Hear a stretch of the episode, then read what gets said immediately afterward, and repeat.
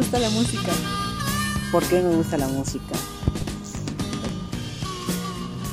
Ah, es que es complejo. La música, mira, me gusta principalmente por, por precisamente por la complejidad de la música a tal grado de, por ejemplo, ahorita que sé que está sonando al fondo, es como de, ah, no manches, yo conozco esa, esa canción y me emociona el saber qué, qué canción es.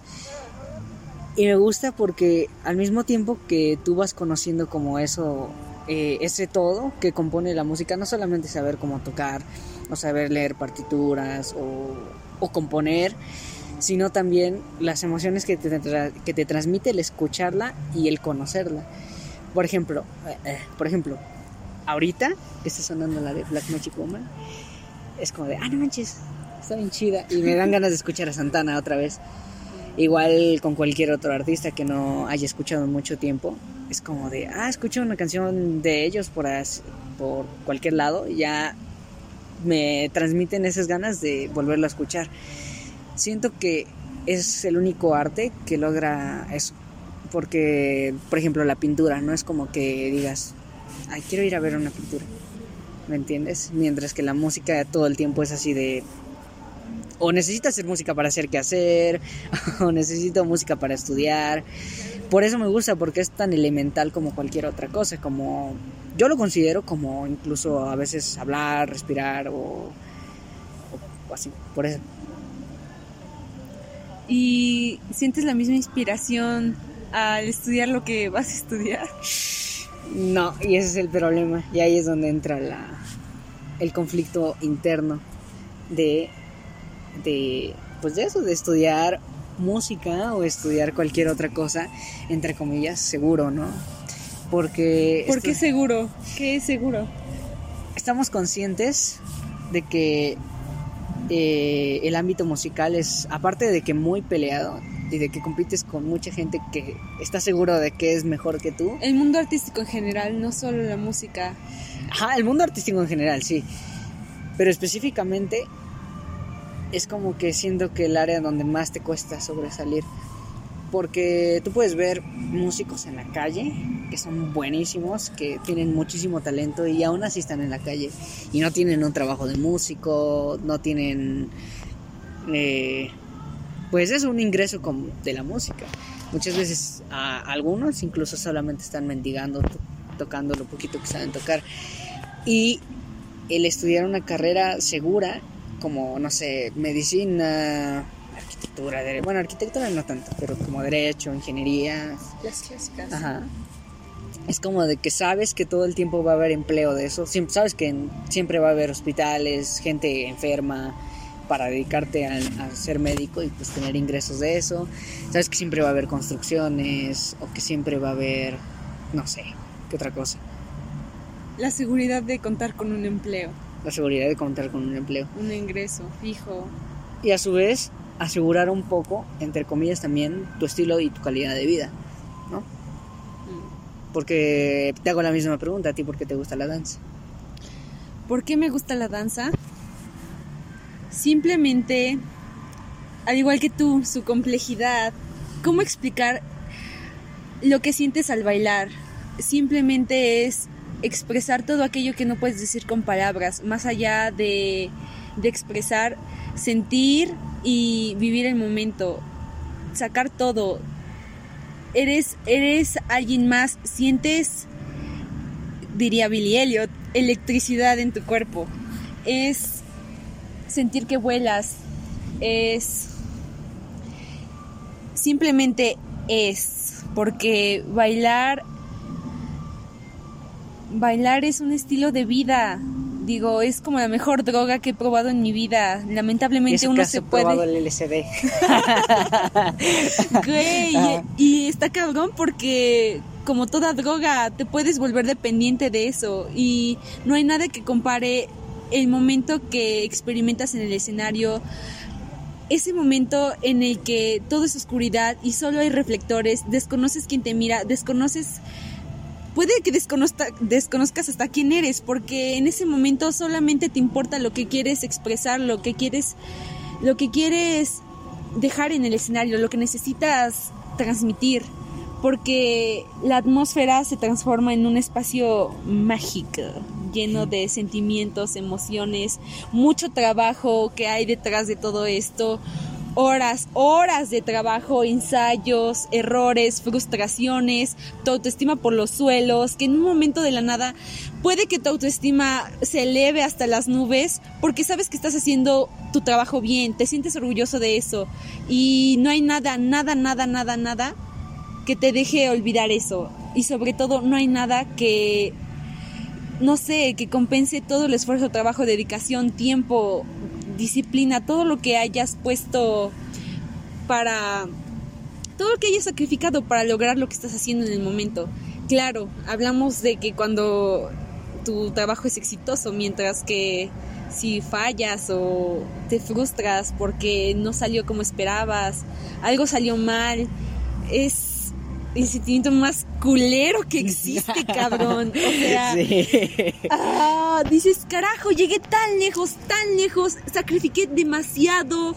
O sea, ah, lloré, lloré, berrié, quise morirme y ahora lo voy a hacer porque, porque en verdad es, es horrible esforzarse tanto por alcanzar un objetivo y que a la hora pues no salga como uno esperaba. Claro, uno aprende de los errores y puedes pensar, puede que en algún momento me sienta peor de lo que me estoy sintiendo o mejor y eso te servirá para pues agarrar fuerzas para lo que viene, ¿no? Me ha pasado, me ha pasado que trabajamos en un proyecto y no sale como yo esperaba y, y es frustrante porque en verdad aunque no se haya notado, aunque las personas piensen que en verdad no me haya esforzado, que mi trabajo se vio muy simple, güey, carajo, yo, yo me partí el alma por hacerlo, bueno, intentar hacerlo bien. Lamentablemente no salió como esperaba, pero ni pedo a la otra lo voy a hacer el doble de mejor, güey. Y huevos, lo hice. Mi última mi último éxito fue mi variación de pájaro azul. Bueno, fue el PADD del pájaro azul fui muy feliz. Yo me gradué de la vida en ese momento, dije, a la chingada.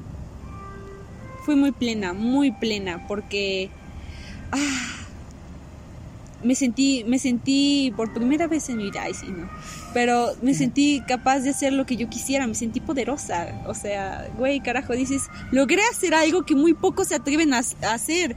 Y hablando del mundo de los artistas, siempre está la constante de que te comparen con alguien más, comparar tu trabajo con el de otro. Tú no eres como esa persona. O sea, ¿acaso tú logras hacer lo que esta persona hace? ¿Acaso tú eres tan bueno como esta persona? ¿En verdad, en verdad crees que eres tan bueno como para superar a esta persona? Y te cuestionas tú mismo y, y ah, te llegas a menospreciar más de lo que deberías porque, carajo, pues tú, tú, tú llegas en un, a un punto en el que dices, pues tengo que ser honesto conmigo mismo. Pero una cosa es ser honesto y otra cosa es ser culero y cruel contigo mismo. Y decirte, no, es que neta, güey, vales verga. O sea, no sirves para esto. Hay que ser honestos. No es lo tuyo. Pero muy en el fondo tú sabes, güey, pero es que me hace tanto bien. O sea, me hace me hace sentir vivo, me hace sentir humano, feliz. me feliz, carajo, o sea, me siento bien, claro hay, o sea, es que pongámoslo en una balanza. ¿Cuánto de esto te hace sentir mal? Pero ¿cuál es la recompensa por hacerlo? Pues un sentimiento que nadie te puede arrebatar, algo que es tuyo, propio, que ah, experimentas muy pocas veces con algo que no sea el arte. Y es que ese es el problema. Y ahí es donde muchos ponen su balanza. ¿Qué prefiero? ¿Mi felicidad, o mi bienestar? O mi bienestar, exacto. Lo que estábamos diciendo, la comida, güey. Ah, la comida es un gasto innecesario, pero lamentablemente... Bueno, no tanto innecesario, no tanto innecesario, pero muchas veces gastamos más de la cuenta por darnos esos gustillos. Y yo, yo soy de ese tipo de personas de que, no manches, paso por una tienda y se me antojan unas papas, no, va, va, compro unas papas. Y sé que ya, ya se me fueron 12 varos que, que bien son para dos pasajes, ¿no? y es como de fuck. Eh, ese, es, ese es el gran problema, creo yo, en las carreras, entre carreras seguras y carreras artísticas, porque bien lo dijiste tú, o sea, el hacer lo que te gusta, el sentirte tan vivo cuando lo haces, ¿no?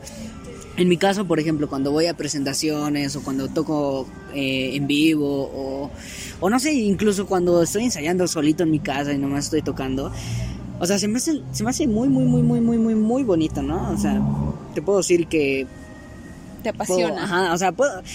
Ajá, puedo decirlo así, que...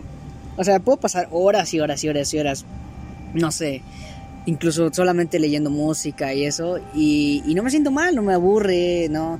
Mientras que en otras cosas sí, ¿no? Y, y el problema aquí es el conflicto de, es que sé que no me puedo dedicar a esto, porque sé que si en el futuro quiero estar bien, de alguna forma, digamos, sobresalir, no es mi, mi el, camino indicado, ¿no?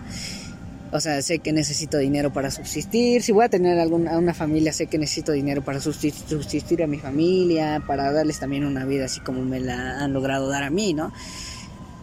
Y sé que en esto no lo voy a lograr. Claro, siempre está la posibilidad de que en cualquier arte, por alguna extraña razón, por algún, no sé, por algún milagro, sobresalgas y te vuelvas millonario con eso, ¿no? O sea, en cualquier caso, siempre está como esa pequeña posibilidad, pero dime, en uno en- de uno en 100, ¿qué posibilidad es esa? Uno en cien. No, menos, ¿no? O sea, un millón. Una mil millones, yo creo. Sí. Porque, y vuelvo a lo mismo, ¿cuántas personas no lo hacen muy bien y sin embargo no, el- no, simplemente no? O sea, un caso muy, muy cagado es el de esta Billie Eilish, ¿no? Que hizo, su, hizo su música, la subió a SoundCloud y no sé, no sé. Mm, Yo digo que igual hizo lo de nosotros de, ah, oye, voy a hacer música y la voy a subir, ¿quieres escucharla? Escúchala.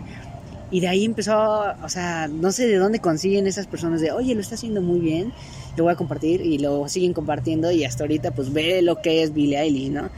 Eso ha pasado con muchos artistas. Digamos que en la época de antes era un poco más fácil porque eran épocas experimentales en donde no muchos hacían lo mismo que tú.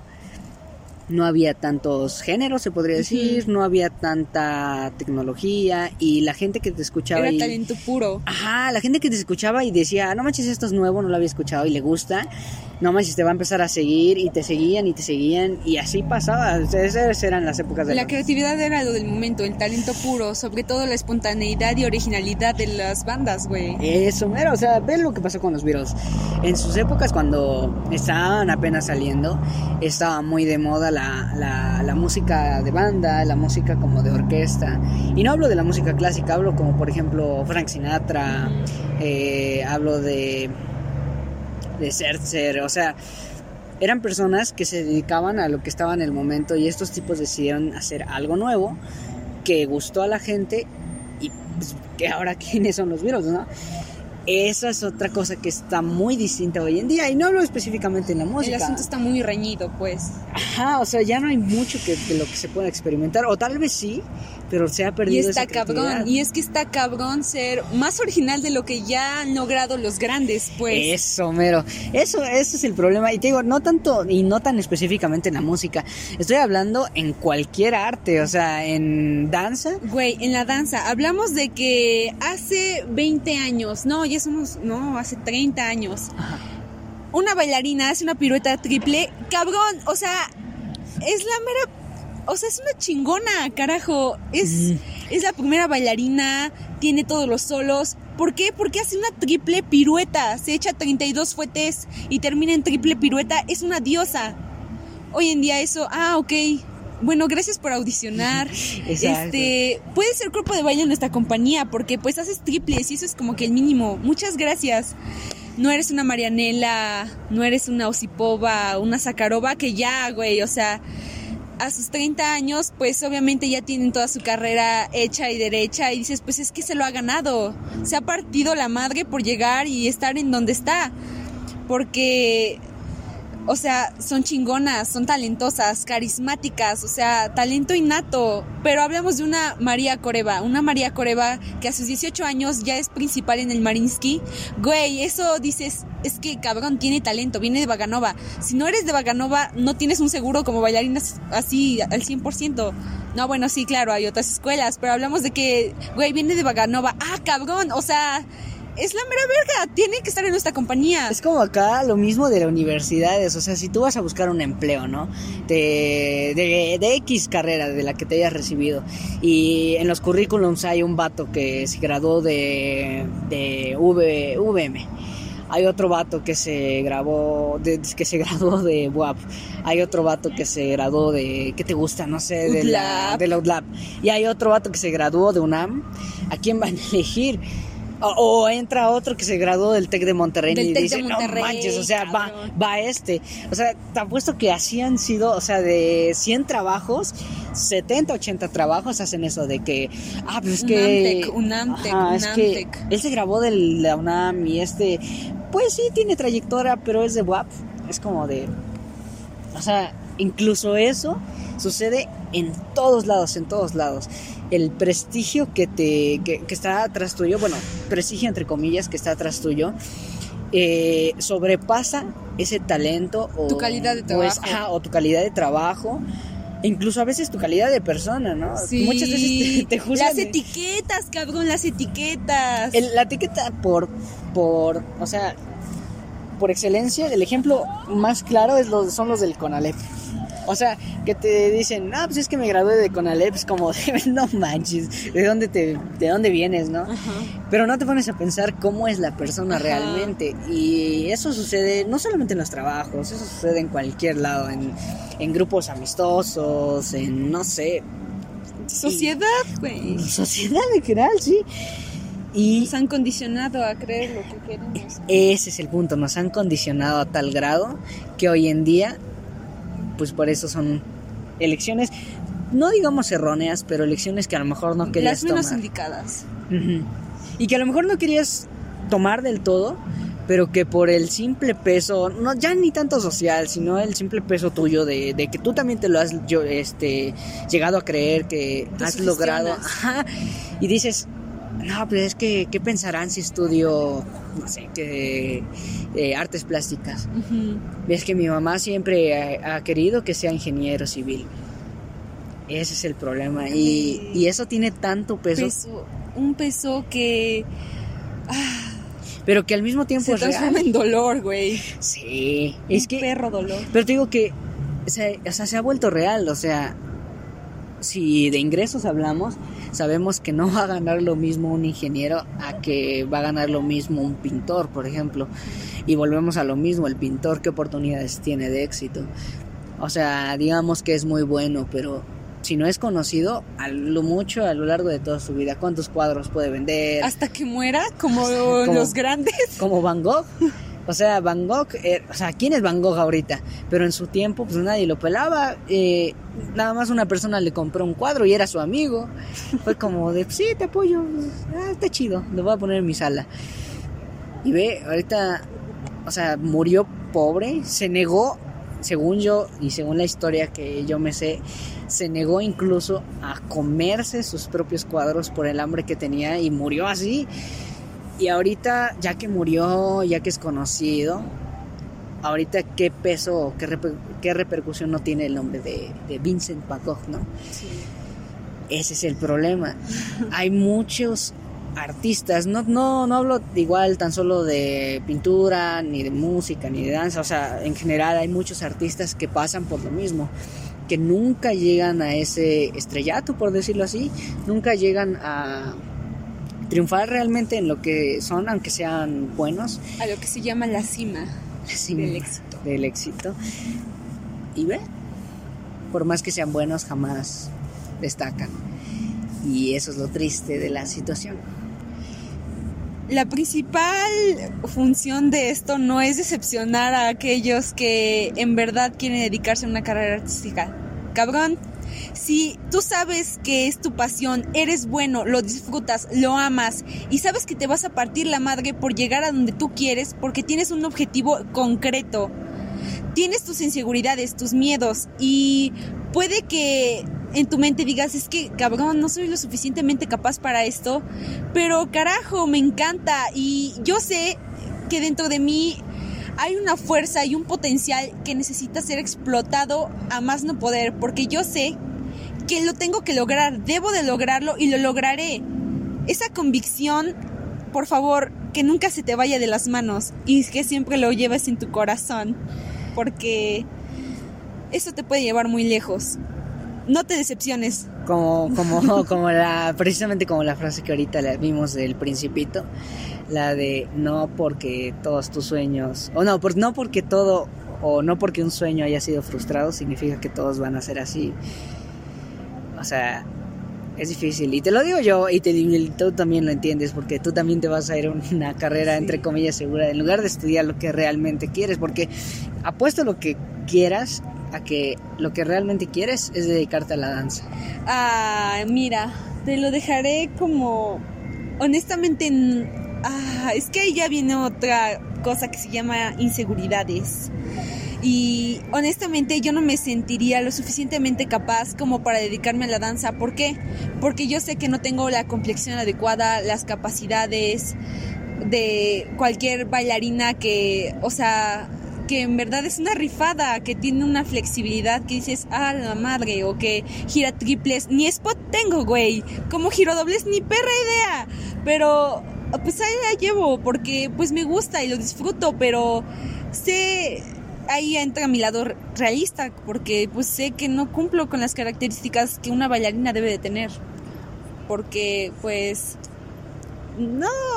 O sea, pero es que, y tú lo acabas de decir, una cosa es la inseguridad que uno siente de sí mismo, de decir no soy suficiente, pero otra cosa es lo que quieres. Sí, pero ahí viene otra cosa, güey, este mundo, como ya lo dijimos, está cabrón, la competencia está cabrón. La frustración es otro pedo y tampoco, ahí sí voy a ser honesta, y no es una inseguridad, es un hecho. Sí. Soy muy sentimental, muy sensible y cualquier cosa me hace llorar por lo que no soy lo suficientemente fuerte como para soportar el mundo de un artista. Así que... Ah, eso está. es que, es que eso, eso es difícil, eso es difícil. Eso es. creo que unas agallas, unos huevotes, unos ovarios del tamaño del universo. De esos que solo se cargan los artistas, cabrón. Es que, es que, ¿sabes? Luchas contra muchas cosas. Uno que, por ejemplo, ya demostró que no los tiene y que aún así sigue en el mundo del, del, de la farándula, como ya, ya lo demostró muchas veces, es Ed Maverick. O sea, no aguanta la presión de estar ahí arriba, pero pues ahí anda el chavo. Y pobre tipo anda llorando sus presentaciones, que porque se lamentan cada miércoles, o porque le dicen que, o porque le dicen que acabe la prepa. Pues sí, es una realidad, ¿no? Pero pues después de todo y lo que yo pienso y lo que yo creo, que pues, depende de, de cómo lo tomes, ¿no? O sea, sé que es diferente, es muy distinto que venga de personas que no conoces y que personas que solamente te van a tirar hate, nada más porque sí, a que venga de personas que realmente aprecias. Tus mentores, cabrón. Tus mentores, incluso tus padres a veces que, o sea, mi mamá, en, en mi caso, me lo ha dicho directamente y, claramente he sentido feo, ¿no? De que luego me dice como de, ¿por qué sigues en la música? No, pues porque me gusta y es así como de, pero pues tú, tú, tú ves futuro en la música y es como de chale. Mi mamá me está diciendo eso, ¿no? Y, y eso, es lo más pesado, o sea, no tanto como de, de que vengan de personas que no conoces, porque al fin y al, y al fin y al cabo, y pues al final de cuentas, son eso, personas que no conoces, que a lo mejor jamás en tu vida vas a conocer y que solamente lo único que buscan es este bajonearte y eso. Pero cuando viene de alguien que sí aprecias y de alguien con quien te sentías apoyado o sentías como un refugio de, no, pues voy a hacer esto y sé que me va a apoyar. Tu soporte. Sí, eso, eso es lo feo. Realmente eso es lo más feo. Sí, viniendo de tus amigos que conoces y que, sobre todo aquellos que conocen del, de, lo que, de lo que se trata. Por ejemplo, aquí en la danza, cuando un compañero te dice, no, güey, pues es que ya cuántos años llevas haciendo este grado, ya cuántos años llevas bailando y pues yo te veo igual. Eso yo veo que no mejoras, yo veo que yo pues no veo claro y tú ah carajo. Por pues más que... me esfuerce, nadie logra ver mi mi esfuerzo. Mi esfuerzo. Y eso, no sé, pasa, pasa en todas las cosas. Ya ni, ni tanto en, en lo de las carreras y en lo que te gusta, pasa en todo, no sé incluso a veces en los quehaceres de la casa. En mi caso, es como de, no, pues voy, voy a comprar yo las cosas que se necesitan, luego estoy apoyando y ni así es suficiente, todo el tiempo me están diciendo que quieren más. Es como de, ah, chale.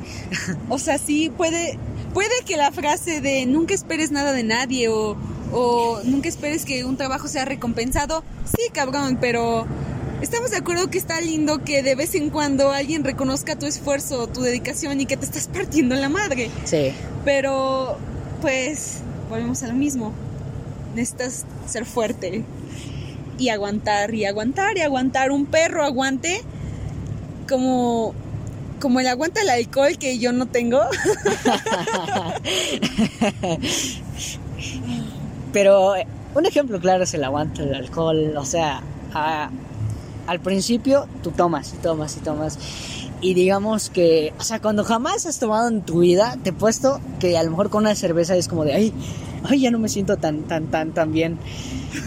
Pero llega un punto en donde tú mismo agarras tanto callo que no manches, luego te las pasas como agua y es así como de, ah, la siguiente, la siguiente, la siguiente. Supongo que es lo mismo, es como de ya acostumbrarte a, que todo el mundo te menosprecie, acostumbrarte a que nadie te va a halagar o que si hay alguien van a ser pocos. Llega un punto en donde sí agarras callo y es como de, ah, Tomas todas esas pérdidas como algo más para ganar. Una pérdida es una oportunidad para para inspirarte de eso, aprender de eso y decir, ok, perdí, pero gané experiencia. ¿Y qué significa? Que a la próxima voy a ganar. Ok, no ganaste. Pues a la próxima voy a ganar. Tú sé un pinche terco, que te valga madres. Tú continúa, por favor. Amigos artistas, amigos que están a punto de rendirse, no lo hagan. No, no. Eso, aplica para muchas cosas, lo último que dijiste, para muchas, muchas, muchas cosas. A veces de las pérdidas obtienes más experiencia, sabes lo que hiciste mal, ¿no? Dices, voy a hacer esto y calculas el riesgo y dices, si lo hago, ganaré o perderé. Pero si no lo hago, ganaré o perderé. Ajá, no lo voy a saber. Pierdes más al no hacerlo o al no intentarlo que al intentarlo, porque intentándolo puede que pierdas, pero... Aprendes. aprendes. Transfórmalo en recompensa, güey. Y no solo carreras, trabajos, proyectos. En la vida, el amor. el amor.